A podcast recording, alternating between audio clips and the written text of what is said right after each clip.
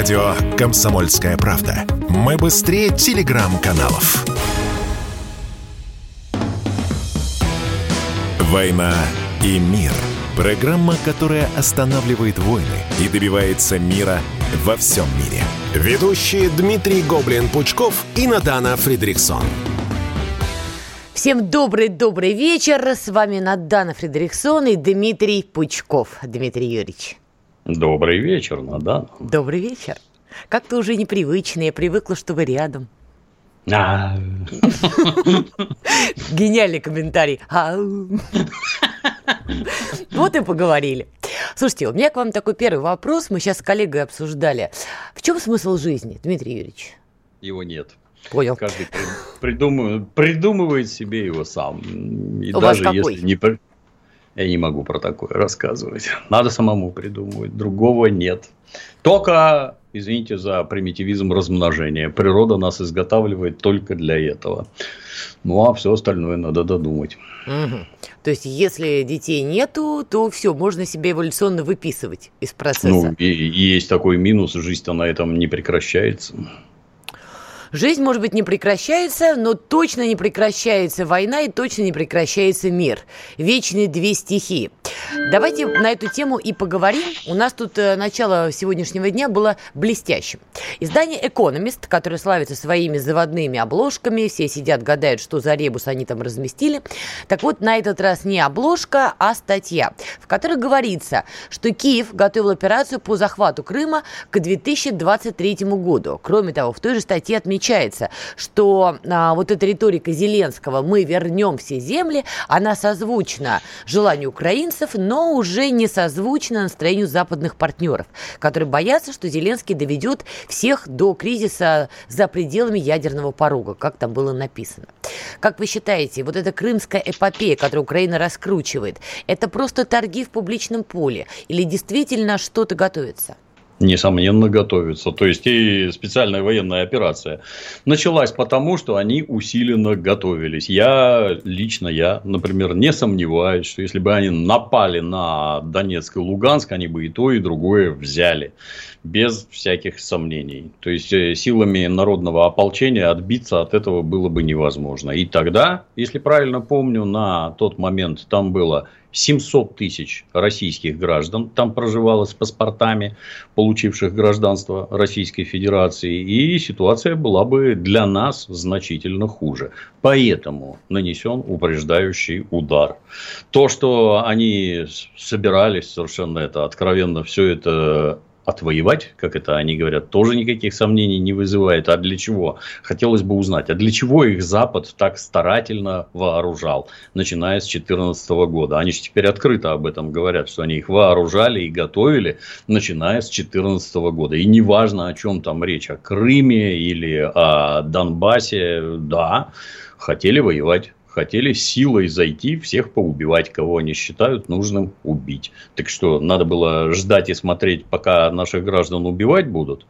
Тут тоже такой для нас специфический момент. Вот Иосиф Виссарионович, как это принято говорить, первый не напал, и немцы до Москвы дошли.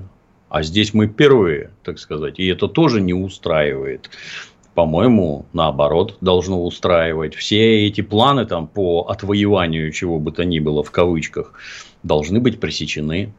Хотели вы с этими западными друзьями дружить, назначили себе белого господина, ну, теперь расхлебывайте, такая ваша судьба. То, что они планировали в прошлом, это безусловно, и действительно уже много есть фактов э, в дне сегодняшнем, которые подтверждают это. Но они не оставляют своих планов насчет Крыма. Вот, в частности, Михаил Подоляк, советник офиса президента Украины, заявил, что через полгода специально поедет на набережную в Ялте, далее цитата, «Там у меня есть любимое место, я оттуда включу учусь, гарантирую вам. И мы поговорим о том, каким будет Крым. Ну, Дмитрий Медведев тоже не остался в долгу и написал в своем уже знаменитом телеграм-канале, что выйти в прямой видеоэфир из Ялты украинские политики могут разве что из СИЗО. Но, тем не менее, такая риторика Подоляка и вот полгода. Вряд ли это просто фантазия. Может быть, что-то американцы обещают? Может. Ну, они, мне так кажется, что скорее они сами белому хозяину, господину, показывают, что они еще ого-го, ого, вот мы тут Крым-то захватим. Ну, попробуй. И что там у них будет, я понять затрудняюсь. Я многократно бывал в Крыму, вот в этом пост-украинском. Вот что лично, лично меня, что больше всего поразило, это зайди за любой угол, и там сразу без декораций можно снимать кино про гражданскую войну. Ничего делать не надо вообще. Оно в таком упадке, настолько разваленное. Это же, ну, назвать золотое дно, наверное, неправильно, но благодатнейший край, где все растет. Раз орды, натурально орды туристов, которые везут деньги и тратят их там. Цены на различные продукты питания, ну, для нас, ну, не как в Москве, но рядом там овощи, фрукты. А ты приезжаешь там с некоторым количеством денег, это, и эти деньги у тебя намечено потратить, и ты их там все тратишь. Так, э, а куда все деньги-то деваются, если такое убожество кругом? Как это так? Дорог нет, дома облупленные, инфраструктура разваливается. Что там делали?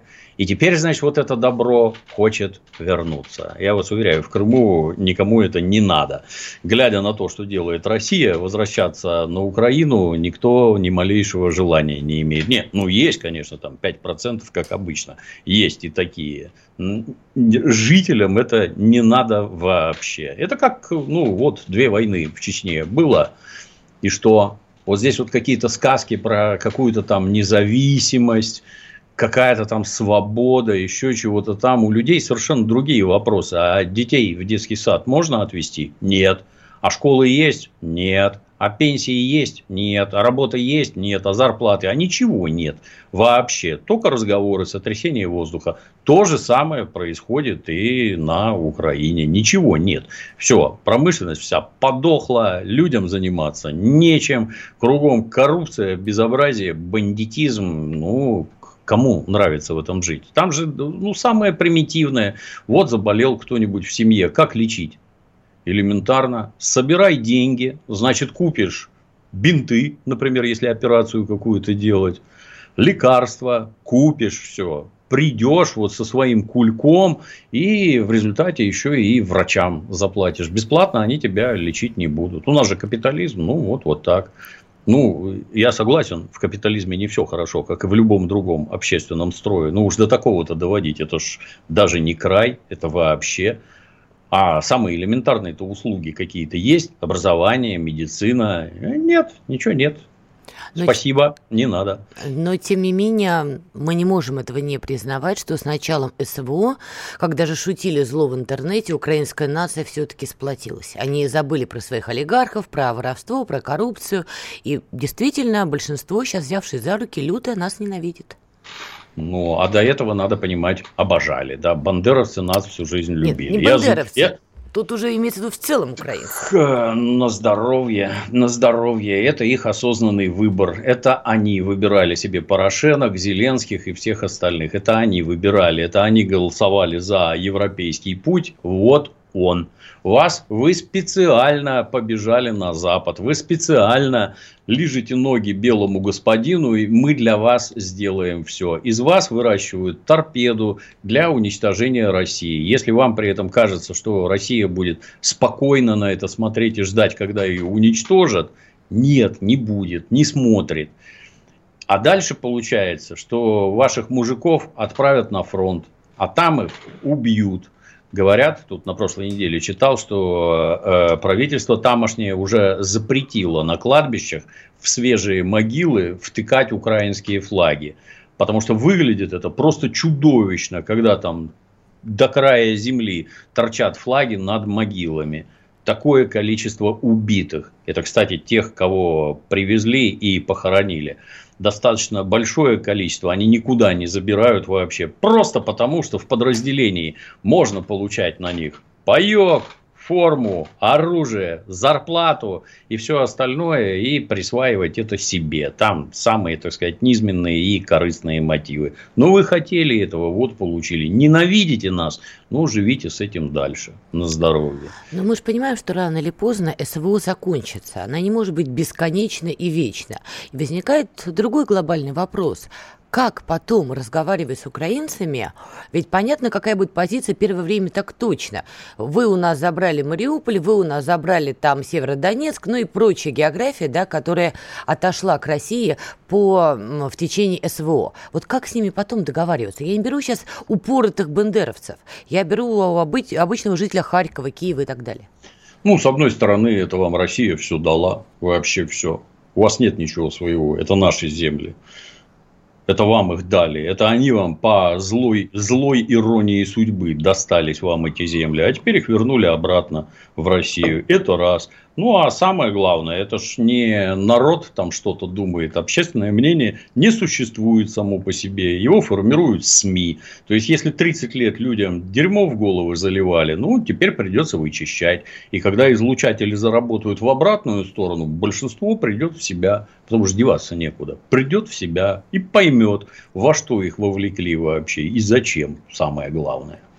Но при этом Советский Союз даже с его мощной идеологической машиной не смог выкосить всех бендеровцев, как мы теперь видим, да? Кто-то затих и залег на дно, кто-то умотал в Канаду, потом вернулся, но не смог. А у России сегодня даже идеологии нет. Да, видимо, задача такой не стояла, всех их убить. Сказки про репрессии, они очень сильно преувеличены. Когда 80 тысяч бандеровцев выпустили, вот результат. Продолжим после небольшой рекламной паузы. Мнений много, а реальность одна. Слушайте программу «Реальность Виттеля» на радио «Комсомольская правда». Журналист Игорь Виттель знает, что происходит в мире на самом деле и готов поделиться этой информацией с вами. Надо называть иногента, я просто не знаю, он там иноагент или просто предатель собака. Человек, которого нечего отнять, он абсолютно свободен ради уничтожения России они готовы сейчас вот на все, на глобальный вот этот бадабум или, по крайней мере, на экономический уже окончательный, как бы это так мягко сказать, звездец. Включайте радиоприемники каждую среду в 7 часов вечера по московскому времени. «Война и мир» – программа, которая останавливает войны и добивается мира во всем мире – Ведущие Дмитрий Гоблин-Пучков и Натана Фридриксон. Так, мы продолжаем. Дмитрий Пучков, Надана Фредериксон. Говорили-то, друзья мои, на вечную тему, как потом разговаривать с украинцами. Не с бендеровцами, а с украинцами. Люди, которые будут, естественно, подвластны эмоциям первые годы так точно.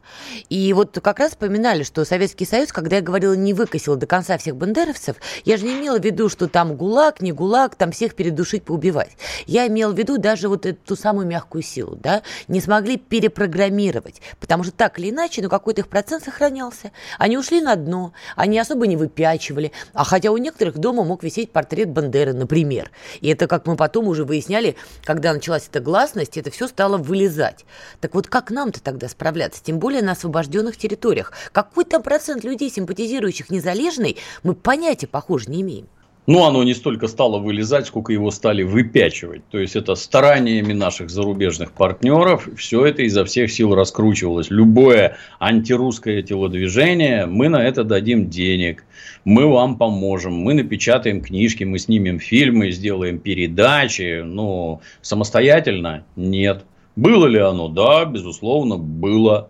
Но, например, известный пример, что на Западной Украине среди населения членов КПСС было сильно больше, чем в среднем по стране.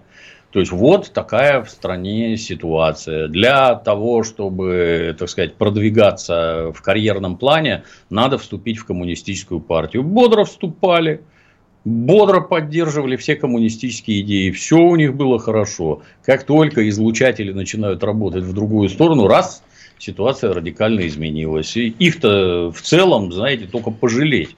Потому что пока Россия занималась сама собой, нам не было никакого дела до русских, оставшихся за кордоном. И вот русские остались на Украине, а к власти пришли нацисты.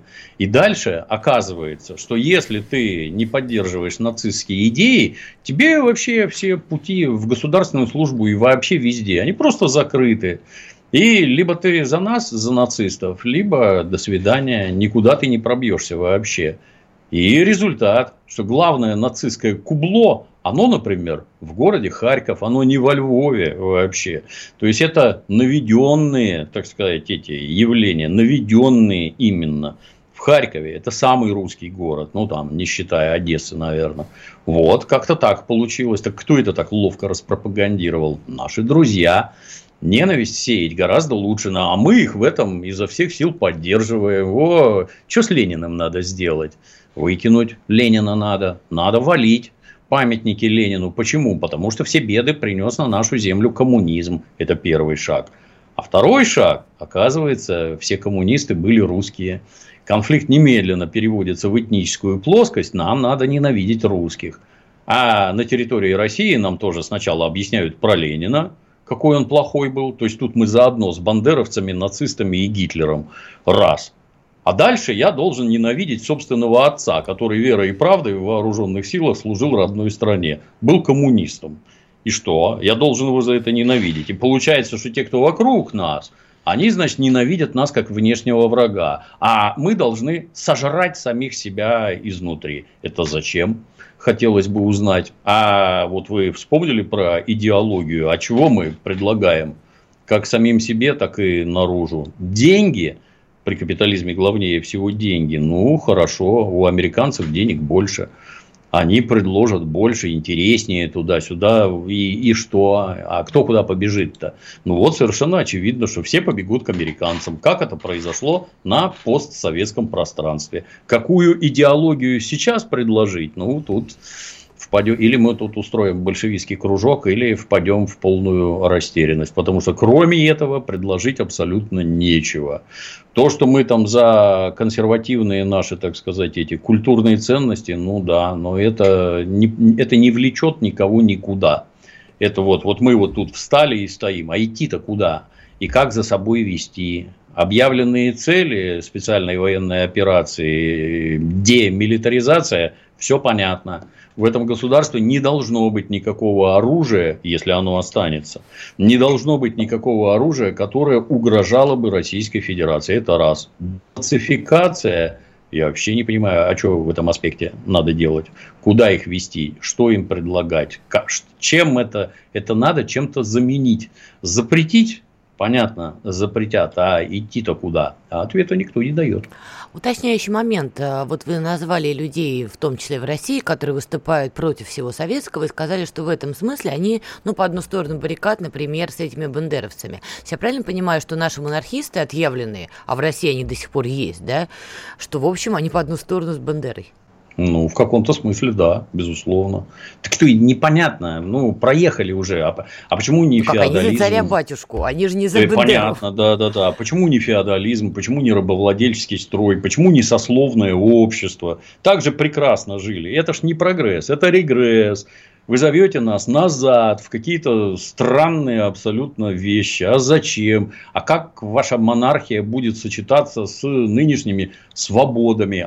Для многих открытия, но они у нас есть. А как это вообще? А сословное общество? А как оно у вас делиться будет? Вот эти, кому досталась собственность в 90-е годы, это теперь новые бояре, да, и их дети, соответственно, бояре. А как про равенство говорить? А давайте Конституцию откроем, почитаем. Там бездны отверзаются. Натурально бездны. Ну, а в целом, ну, это же показательно? Вы знаете, когда на освобожденных территориях в городах местные жители, первое, что они делают, идут и возвращают Ленина обратно на постаменты. Потому что для них это не просто символ, а основа вообще всего. А у нас в телеге дикий вой этих самых монархистов и других интересных людей. Да что это такое? Да оно же там доказало полную неэффективность. Да?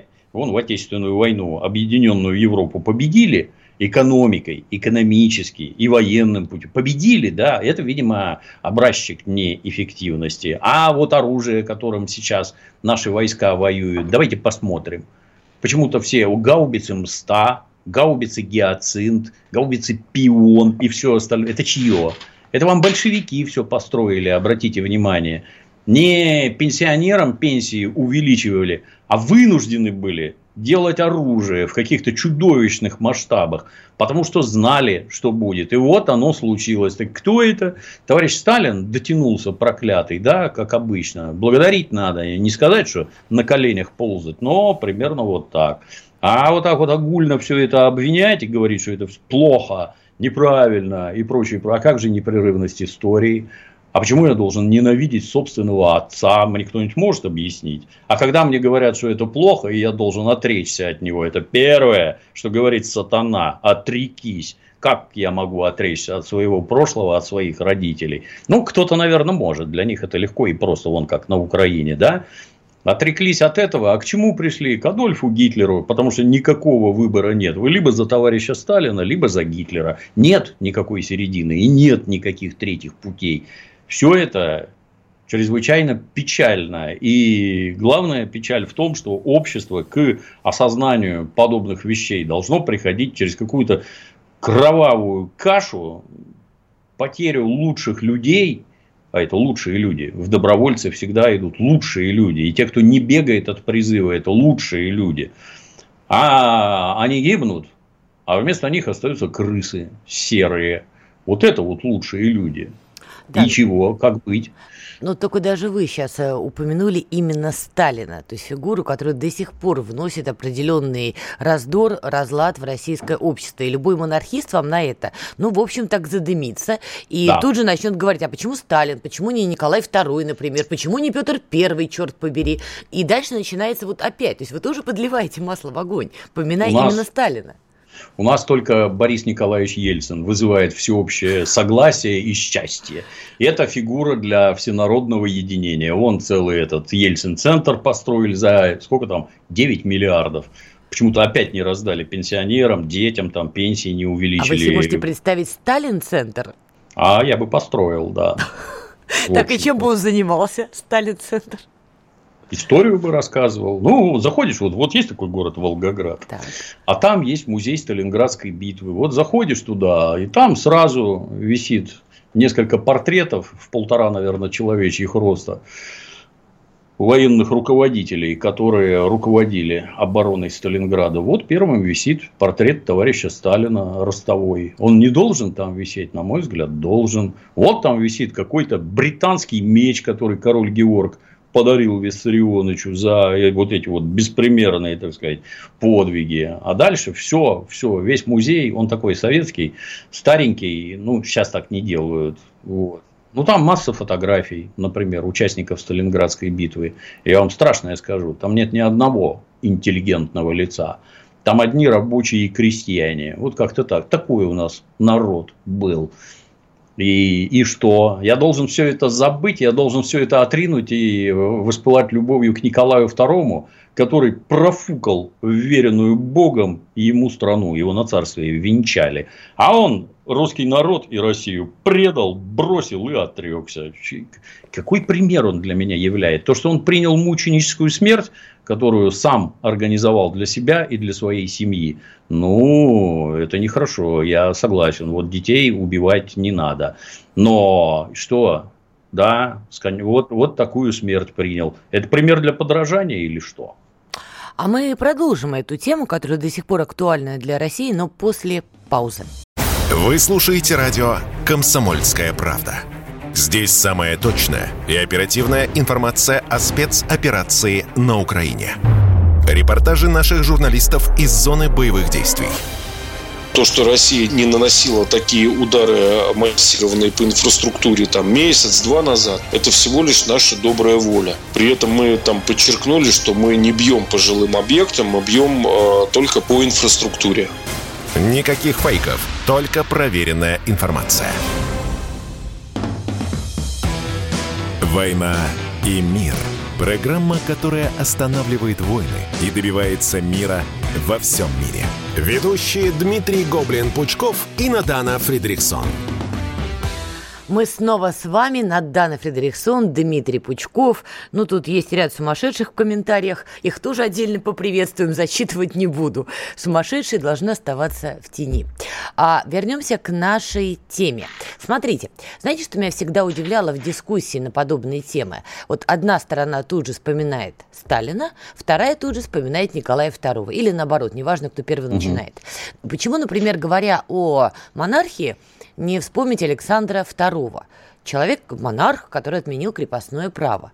И я удивлена, что его фигура не стала культовой даже в наши дни. Но почему надо всегда сравнивать Сталина и Николай II? Давайте Александр II и Брежнев, как вариант.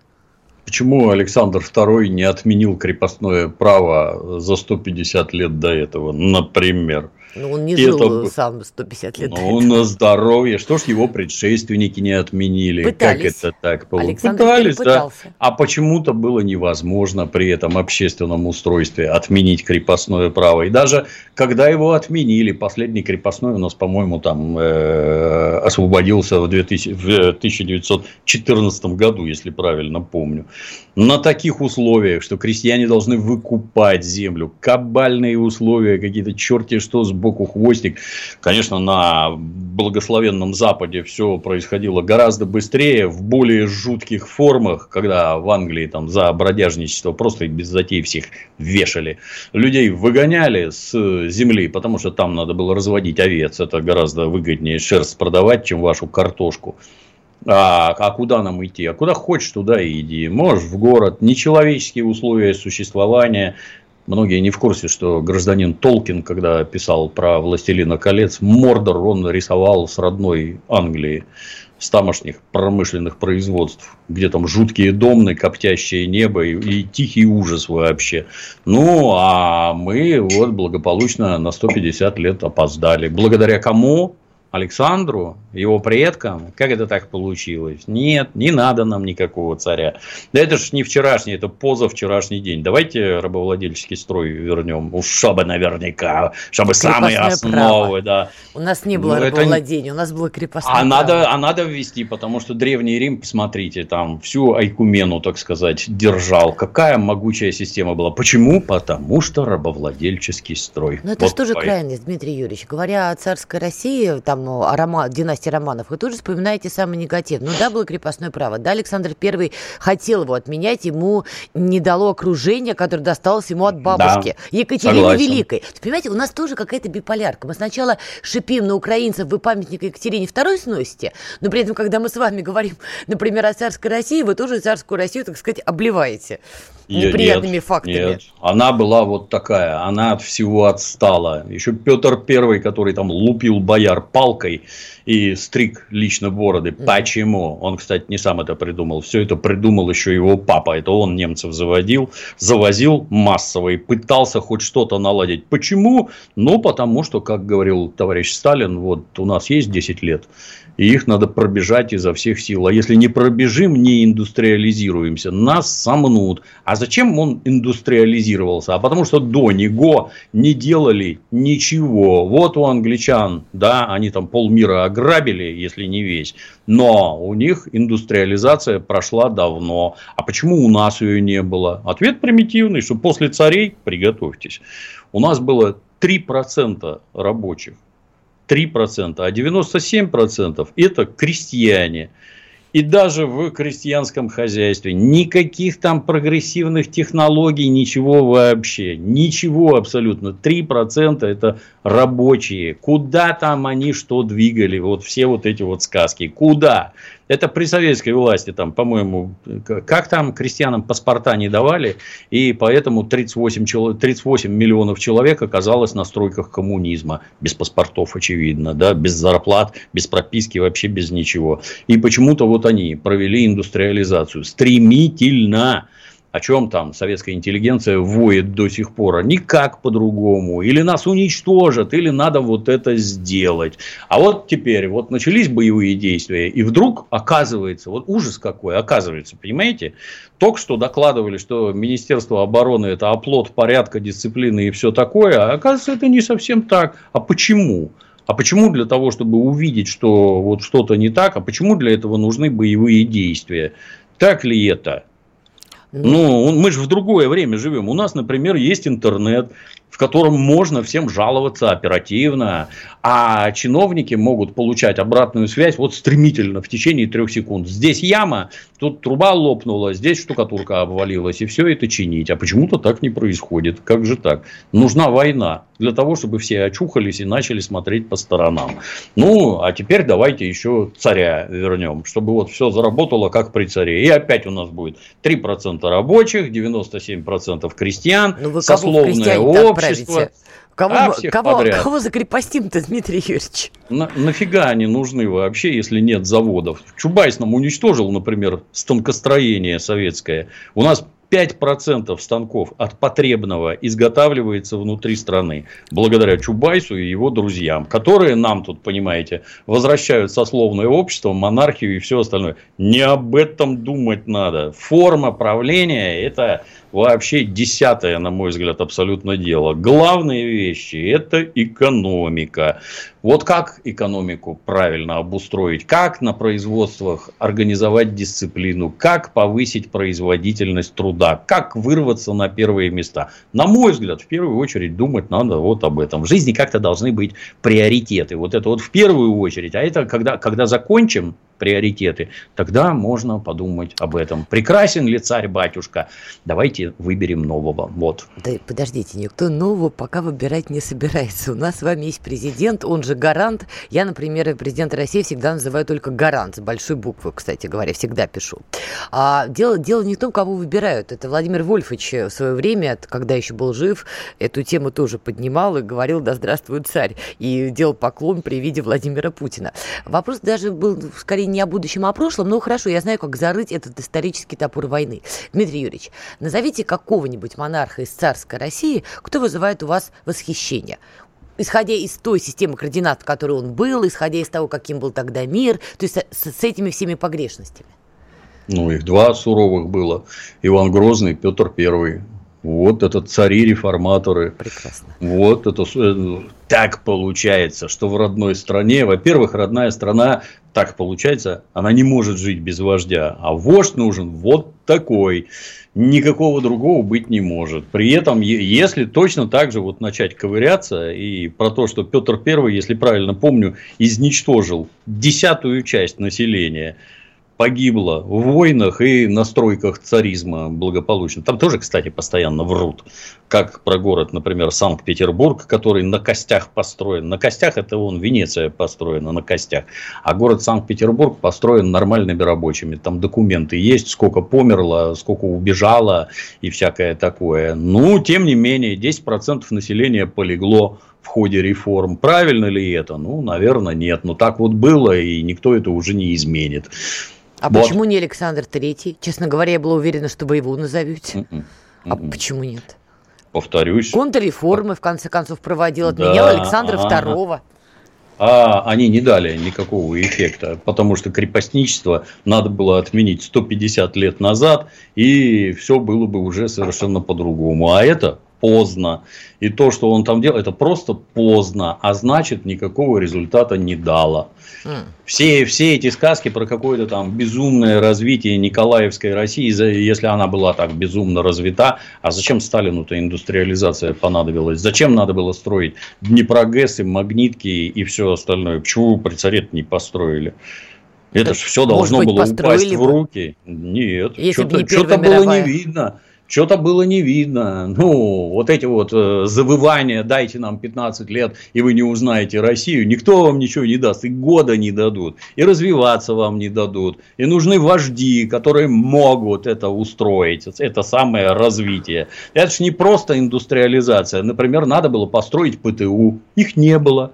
Вот не было ПТУ бурсы при этих, как его, при семинариях, да, были. Много от них толку? Никакого абсолютно. Можете почитать. Есть такая замечательная повесть гражданина Помиловского, называется «Очерки бурсы».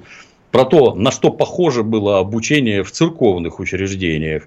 А надо было построить ПТУ, построили. Надо было построить техникумы, построили. Вузы, университеты.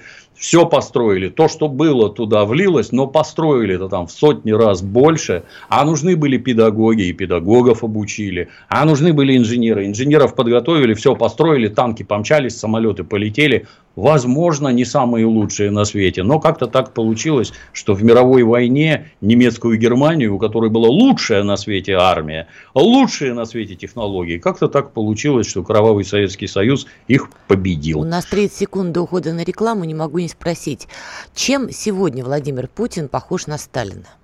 ничем. Он не Сталин вообще. И самое главное, что он не стремится им быть. Это не надо. Сталин рождается тогда, когда он нужен. Вот тогда он был нужен, вот такая фигура появилась. Сейчас нет, ну, не как нужен. стройка ведется на освобожденных территориях, например. Худо-бедно проблемы Богу. решаются, танки ездят, самолеты летают, И калибры работают. Да, слава богу. Так и должно быть. Ну, то есть не похож. Нет, не похож. Вообще не похож. Не надо, это не надо вообще. Другая страна по-другому устроена. Ладно, мы вернемся к этой теме после паузы. Знаете, как выглядит экономика? Она выглядит, как Никита Кричевский. Знаете, как звучит экономика? Правильно, как Никита Кричевский. Никто вам не скажет, когда и как долго что-то будет расти или падать. Никто. Никто, потому что Нострадамуса и прочих ясновидящих нет, не было и не будет. Каждый четверг в 6 часов вечера по московскому времени слушайте программу «Экономика» с Никитой Кричевским на радио «Комсомольская правда». «Война и мир» – программа, которая останавливает войны и добивается мира во всем мире. Ведущие Дмитрий Гоблин-Пучков и Надана Фридрихсон. Мы снова с вами, Дмитрий Пучков, Надана Фредериксон. Не выдержала я, решила хайпануть и в своем телеграм-канале запустила опрос, чем может заниматься Сталин-центр, если бы его открыли в России. Варианты ответов. Фабрика мысли по импортозамещению, вопросами истории, экономический анализ, расстрелами. А, Спросите у Пучкова его идея. Посмотрим, как будут голосовать, Дмитрий Юрьевич. О результатах вам доложу. Я думаю, что, например, там бы объяснялся следующий вопрос. Почему при товарище Сталине экономика на протяжении 20 лет давала рост в 13,8% ежегодно? Как это так получалось? И тут скажу такое, что если у предков был вот такой опыт замечательный, как-то вот это можно было организовать, да, в тогдашней недоразвитой, разрушенной там, блин, Первой мировой, Второй мировой. Вот если там это можно было организовать, так может оттуда какой-то опыт черпать можно. Что позволяло развиваться с такой скоростью, а значит повышать благосостояние граждан. Может это надо перетащить сюда. Там сразу, кстати, вот забегая, так сказать, все эти сказки там про какие-то гулаги, там это несчастных уголовников, которые все на свете построили. Многие не в курсе, но все лагеря убыточные. Они убыточные были тогда, они убыточные теперь. У нас Надо было нету чем- больше ГУЛАГа, Дмитрий Юрьевич, не пугайте. ГУЛАГ – это главное управление лагерей. Так. У нас вместо него ФСИН – Федеральная система исполнения наказаний. Ну, к ним вообще Вот. вопросы. Да ко всем у нас вопросы. Ну, вот они убыточные в два раза примерно. Им все время доплачивать надо и тогда, и теперь. То, что там можно где-то лес валить, ну, это замечательно. Бам строить, так у нас всегда так. Вы, наверное, удивитесь, но Транссибирскую магистраль при царях конце 19 века строила 50 тысяч уголовников, завезенных с Сахалина. Как-то так получилось. Поэтому а нам все рассказывают, что это проклятый Сталин там такое организовал. Ничем не проклятый, нет. А, вернемся все-таки к фигуре Владимира Путина. Как бы вы его определили? Это правитель-реформатор, правитель-завоеватель. Ну, он точно не Сталин, по вашим словам. Может быть, какое-то другое определение. Вот лично вы, как гражданин, наблюдающий за его политикой и живущий в этот период, как бы определили? Ну, я это исхожу, извините, как взрослый человек, из того, что было до, что стало при и вот после того, что было до. Если гражданин Ельцин, которому возводят там Ельцин-центры, страну уничтожал и разваливал, то Владимир Владимирович собирает ее обратно и строит. М. Как там в интернетных анекдотах, что Путина ругают не за то, что он Путин, а за то, что он недостаточно Путин. Вот Собиратель Наверно. и строитель. Ну, в принципе... Наверное, да. Нам со стороны непонятно. Нам все время, то есть... Э, Обыватель все время считает, что надо взять саблю и рубить, прыгать и рубить все направо, налево, безо всякой пощады, и это приведет вот к каким-то нечеловеческим результатам сразу. Я боюсь, что в нынешних условиях нет, надо по-другому. Мне, к сожалению, из Кремля не докладывают, что почему делают вот так, а не вот так. Хотелось бы, конечно, чтобы все было быстрее, чтобы все было лучше, шире. Но я, например, по закордонам ездил очень долго и очень много. И глядя на тамошнюю жизнь и в Европе, и в Америке, наши граждане живут более чем прилично. Они просто не знают, они не ездят по другим странам, ну, кроме там Египта, в Турции, и не видят, как живут тамошние обыватели. А тамошние обыватели живут сильно скромнее местами, чем мы. Вот если не смотреть голливудское кино, где, так сказать, это витрина и показывают только хорошее, а смотреть на реальное положение вещей, но посмотрите, как живут в каком-нибудь там Неаполе, я не знаю. Очень многие открытия вас ждут совершенно неприятного толка. Когда Надана Александровна была еще юной и вместо Дамаска СВО путешествовала по Европам вашим, ну, должна же была посмотреть, из-за чего столько да. криков и споров. У меня время был смешной момент. Тогда еще нас не отключали ничего, я все оплачивала телефоном. Ну, уже привычка была. Я помню, захожу в один магазин и пытаюсь оплатить телефоном. Ну, как-то вот, это же Европа, прогрессивная. Я долго да. бью этим телефоном по этому, значит, коробочке. У продавца вот такие глаза, и он меня что вы делаете? Говорю, в смысле, я оплатить пытаюсь. Дальше ему долго объяснял, что телефоном можно оплатить. В итоге пришлось доставать карту. Да, они действительно по многим параметрам от уровня жизни России на каком-то этапе отставали. Почему а, вас... можно, а, а можно я вам добавлю да. сразу, извините, перебью. А в большинстве магазинов в городе Риме нет терминалов для оплаты безналом. Просто нет. Только наличные. Задаешь вопрос, почему? Ха, как это почему? Во-первых, терминал стоит 700 евро, а во-вторых, с каждого перевода они забирают себе процент. Поэтому нафиг мне это надо. Только наличные. Представляете, какая прелесть, а?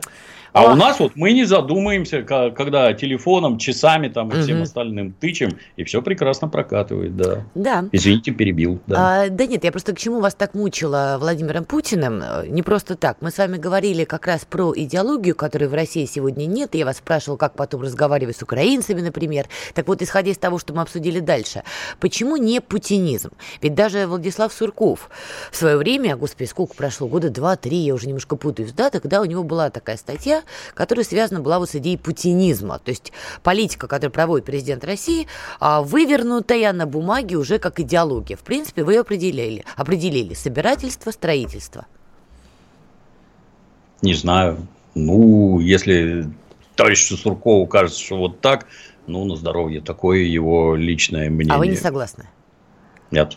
Почему? Этого мало. Этого мало, это круто. И по сравнению с тем, что было, да, это небо и земля, но этого мало. Куда идти-то? Ключевой вопрос, куда мы идем, покажите. К благосостоянию, да, то есть все меряется деньгами или, или деньгами и количеством еды, нет, так мы никуда не уйдем собирание земель как раз-таки несколько опустошает желудки. Я не говорю про то, что Россия сейчас голодает, это, безусловно, не так. Но начиная с крымских событий, ну, мы видим и рост цены, и падение определенного дохода у населения, то есть так или иначе немножко сказывается на животе. Естественно. Так, да. если сделать ставку на собирание земель, это как раз уже не культура потребления, это культура такого пожертвования отчасти. Ну, я бы не сказал, что вот то, что происходит сейчас, это собирание земель это борьба за существование, потому что это самая Украина, это, как любят говорить в США, это экзистенциальная угроза. Это страна, за которой стоит 75 стран НАТО, которые без передыху снабжают их деньгами, оружием, учат, обучают личный состав. А мы бьемся там за свою жизнь. Это не собирание земель там вообще второй вопрос, если не третий. В первую очередь надо сохранить страну, чтобы нас тут не поубивали, чем займутся эти твари, если, не дай бог, они придут сюда. Вот этого произойти не должно. В общем-то, вот это и происходит. Еще одна тема, которую хотела обсудить, и благо немного времени остается, хотя она шире, ну, может быть, перенесем еще на следующий эфир. Это тема, которую сегодня поднимали в телеграм-каналах, в частности, Игорь Дмитриев, не Дмитриев, а Дмитриев. Он вечно ругается, что я не совсем правильно и точно фонетически воспроизвожу, поэтому повторила. Он задался вопросом о роли блогеров сегодня в России.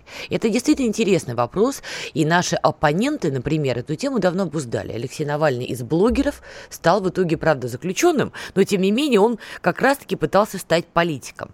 Вот как вы считаете, сегодня участь блогеров в России какова? Могут они стать лидерами влияния, стать политиками, чем-то гибридом каким-то между блогерством и политикой? Могут, конечно.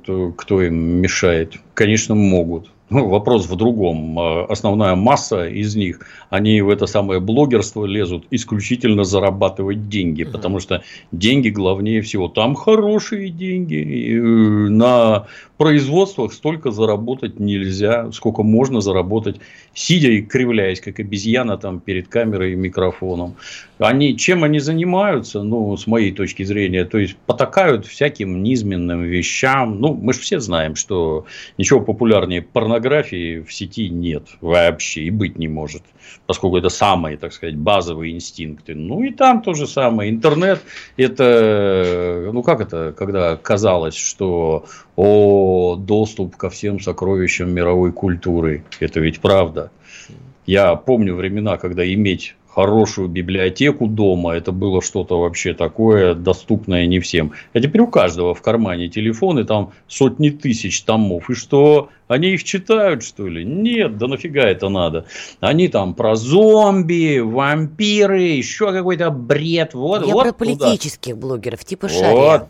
Их мало. Ну, Анатолий, что? Анатолий разбирается в своем этом, как его, политикуме украинском. Я, например, там ничего не понимаю. Это чужая страна. Так он Тут и своих бы лезет. разобраться. Секунду, он уже комментатор Какие сомнения? России. А ну, если читают и смотрят, это деньги в первую очередь. Анатолий-то при этом там, чем восторгаться? Анатолий антисоветчик, а значит русофоб. Разбирается в своих этих украинских политикумах, ну хорошо, вот про это можно слушать. Про Россию нет, не смешно. Хочет ли он в политику? Ну, у него, как я вижу, не получается. Хотят ли наши в политику? Я таких не вижу вообще. Они могут использовать этих самых блогеров для продвижения каких-то идей, типа как упомянутый Леха, который сидит. Могут использовать, да, но таких фигур, чтобы вот, вот, вот прямо я в политику сейчас возглавлю, сейчас как пролезу, как сейчас поведу, увлеку, я таких не вижу вообще, их нет. Сплетни а... распространяют все. Мне думается, что в какой-то момент состав Госдумы будет уже не таким, как э, сейчас, там где-то актеры, где-то спортсмены. Мне кажется, там будет все больше и больше политических блогеров. Есть у меня ощущение. И жить в эту эпоху нам с вами. Обсудим еще. Дмитрий Юрьевич, Надана Фредериксон, радио «Комсомольская правда». «Война и мир» – Программа, которая останавливает войны и добивается мира во всем мире. Ведущие Дмитрий Гоблин-Пучков и Надана Фридриксон.